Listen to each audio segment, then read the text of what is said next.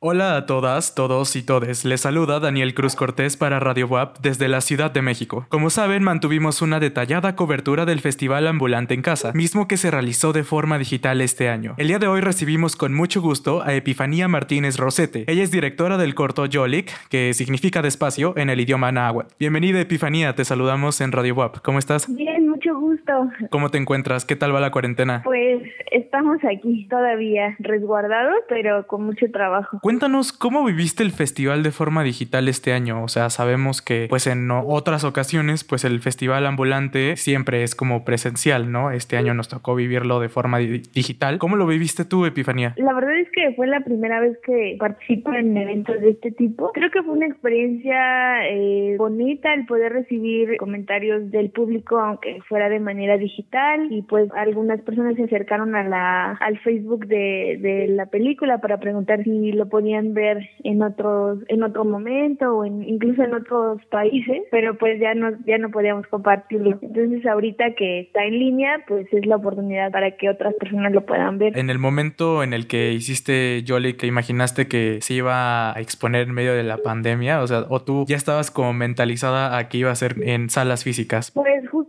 en el momento en que realizamos Jolly, que fue en el 2019. empezamos a grabar desde el 2018 y se terminó la producción en el, bueno, todo el 2019 todavía estuvimos rodando en algunos momentos. Se terminó toda la edición a finales del 2019 y pues en ese momento nadie se esperaba la pandemia. Pero pues sí, ya teníamos mentalizado que se iba a realizar como en diferentes estados las proyecciones. No obstante, creo que el que se haya realizado en línea pues pudo hacer que gente que a lo mejor no, no llegaba al el festival ambulante pudiera ver eh, la película y otros cortos de la sexta generación. Sí, eso es importante, el alcance, ¿no? Y cuéntanos un poco sobre cómo funciona la escuela de ambulante más allá. ¿Cómo ha sido tu experiencia dentro de, de esta parte de ambulante, Epifanía? Sí, creo que ambulante más allá es una oportunidad enorme, sobre todo para las condiciones de centralización que todavía hay en cuanto a la educación en, el país. Entonces, esta escuela pues ha permitido que gente de, muchos lugares, sobre todo que pocos tienen la posibilidad de formarse eh, respecto al cine, pudieran adquirir herramientas desde la, el manejo de la cámara, la grabadora de sonido, el montaje, la edición y pues profesores como ya de mucha experiencia y reconocidos internacionalmente en la realización de cine. Oye, en Ambulante Más Allá, eh, pues conocemos proyectos, ¿no? Para comentarle un poco a nuestra audiencia, pues que retratan realidades de lugares o regiones fuera de las grandes ciudades, justo esto que comentas, que pues deja este paradigma centralista un poco y se enfoca en las regiones que forman parte de nuestro país, pero pues no son tan ubicadas como las ciudades, ¿no? O sea, o tan monopolizadas, por decirlo de alguna forma, con muchas cosas. Entonces, en esta ocasión, tú te fuiste al municipio de San Gabriel Chilac, aquí en el estado de Puebla, muy cerca de Tehuacán, ¿cierto? Y pues sabemos que este proyecto es muy especial para ti porque pues la señora Hermelinda Rosete Rubio, quien es la protagonista de Yoli, pues es tu tía abuela, ¿no? Cuéntanos el proceso del corto desde la planeación, pues cómo fue el convencer a tu familia, cómo les introdujiste la idea, cómo fue el acomodo de tu equipo, cómo estuvo y me interesa mucho saber esta perspectiva desde pues cómo Linda pues es, es tu familia. ¿Cómo estuvo esto, Epifanía? Yo viví mucho tiempo eh, en la Ciudad de México porque ahí estudié en la universidad y regreso a la comunidad pues un poco también para reconectarme con mi comunidad, con la gente, con mi familia incluso y empiezo a convivir con mi familia materna que, que linda justo es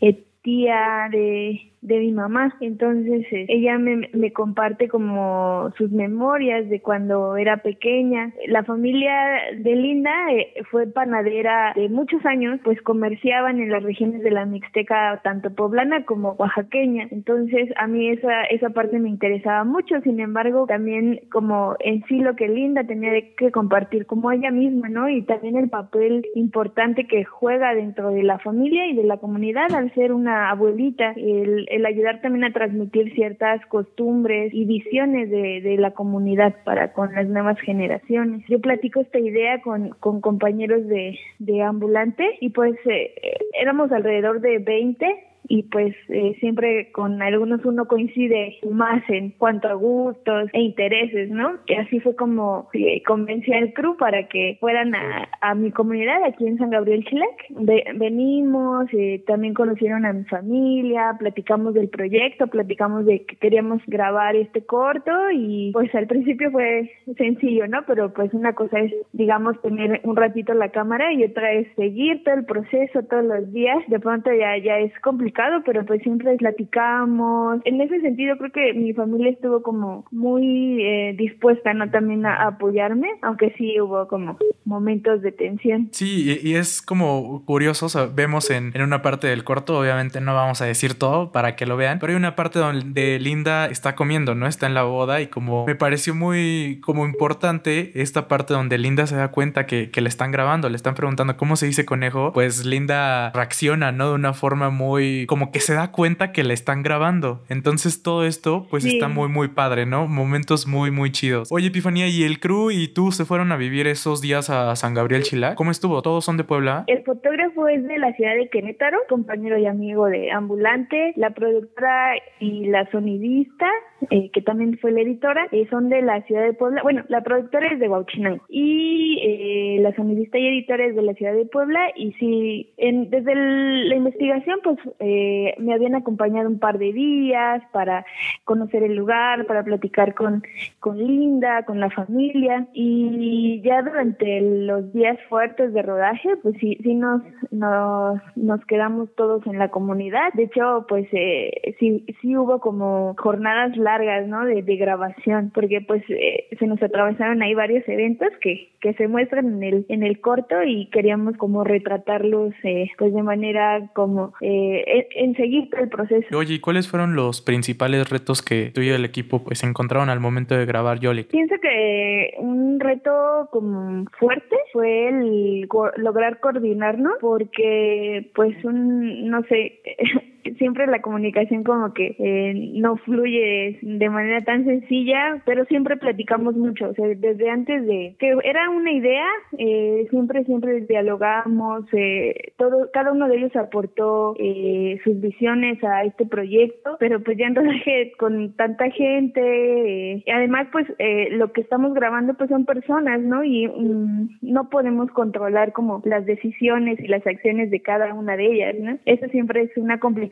y sumado a que eh, no todo el crew eh, entendía todo lo que estaba pasando porque parte de la película sucede en náhuatl, entonces eh, de pronto a mí se me olvidaba que ellos no, no estaban entendiendo y, o sea, darme a entender como en ese momento sin interrumpir como la, la acción fue complicado, pero creo que lo logramos al final. ¿Tú entiendes náhuatl? ¿Lo hablas? Yo hablo muy poquito, a mí ya no se me transmitió la lengua y pues también en la comunidad no hay una formación en las escuelas que nos inculquen el el náhuatl, todo ha sido en, español, sin embargo, pues la convivencia con mi mamá, con mis abuelas, pues eh, me ha permitido eh, aprender un poco e incluso también ya en la universidad, pues yo misma he tratado de formarme como y aprender también eh, este lenguaje. Sí, incluso tus tías por ahí lo, lo mencionan, ¿no? bueno, sobrinas de Linda mencionan esta parte de que en las escuelas ya no, no lo aprenden. Entonces aquí es donde viene mi siguiente pregunta que me parece muy muy importante y va justo relacionada con esto, porque pues además del contexto personal y familiar que encontramos en la vida de Linda, pues también Jolik retrata esta realidad, ¿no? Muy compleja y que sí es necesaria en la conversación pública, ¿no? Porque pues en diversos momentos pues sabemos, ¿no? O reconocemos la preocupación de Linda, de tus tías, en donde incluso lo dicen, es que las cosas ya no son como antes, no solo refiriéndose a la gastronomía, sino a esta cuestión educativa, pues la preocupación de perder las tradiciones e identidades náhuatl en este caso, pues es la latente y está presente en Yoli. ¿Cómo ves este tema, Epifanía? ¿Consideras que estamos verdaderamente enfrentando este problema? Claro, eh, de hecho,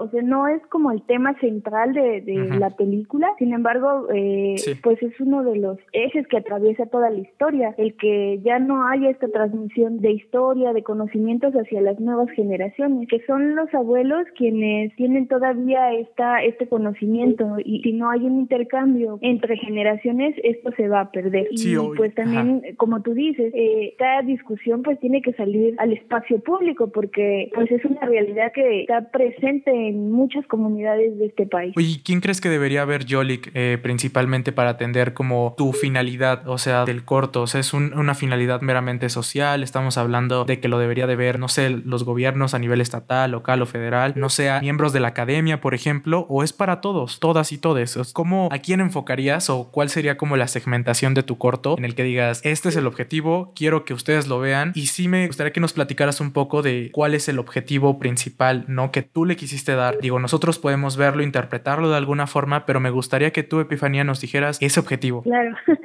Pues como bien dices, ¿no? Cada, cada persona puede interpretar y le pueden significar pues diferentes cosas que, que puede observar en una película. Mi objetivo principal era que pues toda la gente viera la película sin significar, o sea, se pudiera conectar con ella, pero principalmente quisiera dirigirme a, a la gente de las comunidades porque creo yo que al final la, la, la misma comunidad es quien puede seguir existiendo al transmitir a las nuevas generaciones sus conocimientos y también pues su historia, ¿no? No obstante, pues yo pienso que esta, esta película puede llegar a, otros contextos no rurales, no indígenas, no más urbanos, porque todos los abuelos pues al final son una fuente de sabiduría, ¿no? Por la experiencia que han tenido de, de la misma vida, ¿no? Y creo que ese es un tema central de la película, el que revaloremos el papel de, de las abuelas y de los abuelos en nuestra vida. Me encanta. Oye, Epifanía, eh, ¿cuál fue la reacción de Linda a ver al corto? Digo, si se lo, se lo mostraste y también tus tías. ¿Qué, ¿Qué, te dijo Linda y tus tías, pues? Linda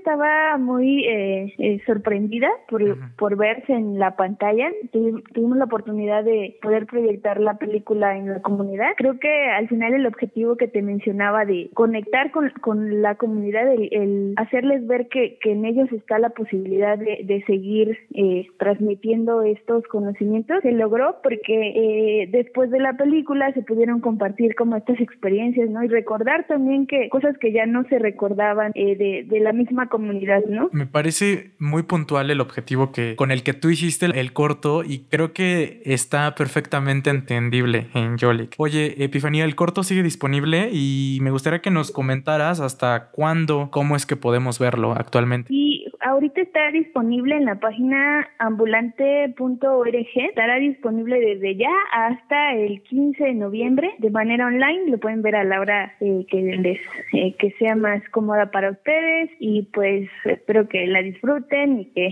si tienen la oportunidad nos compartan sus opiniones en el Facebook de Yolik, así Yolik despacio y pues ya. Te agradezco mucho, Epifanía, por haber estado con nosotros en Radio WAP. Te deseamos de verdad, de corazón, todo el éxito del mundo a ti y a Yolik. Y pues un saludo también a Linda, ¿verdad? Que, que la verdad hizo un excelente trabajo en este corto. Te saluda Daniel Cruz Cortés. Sigan pendientes de Radio WAP 96.9 FM en la ciudad de Puebla, de nuestras redes sociales y en radiowap.com. Muchas gracias, Epifanía, y mucho éxito. Gracias, gracias por la invitación.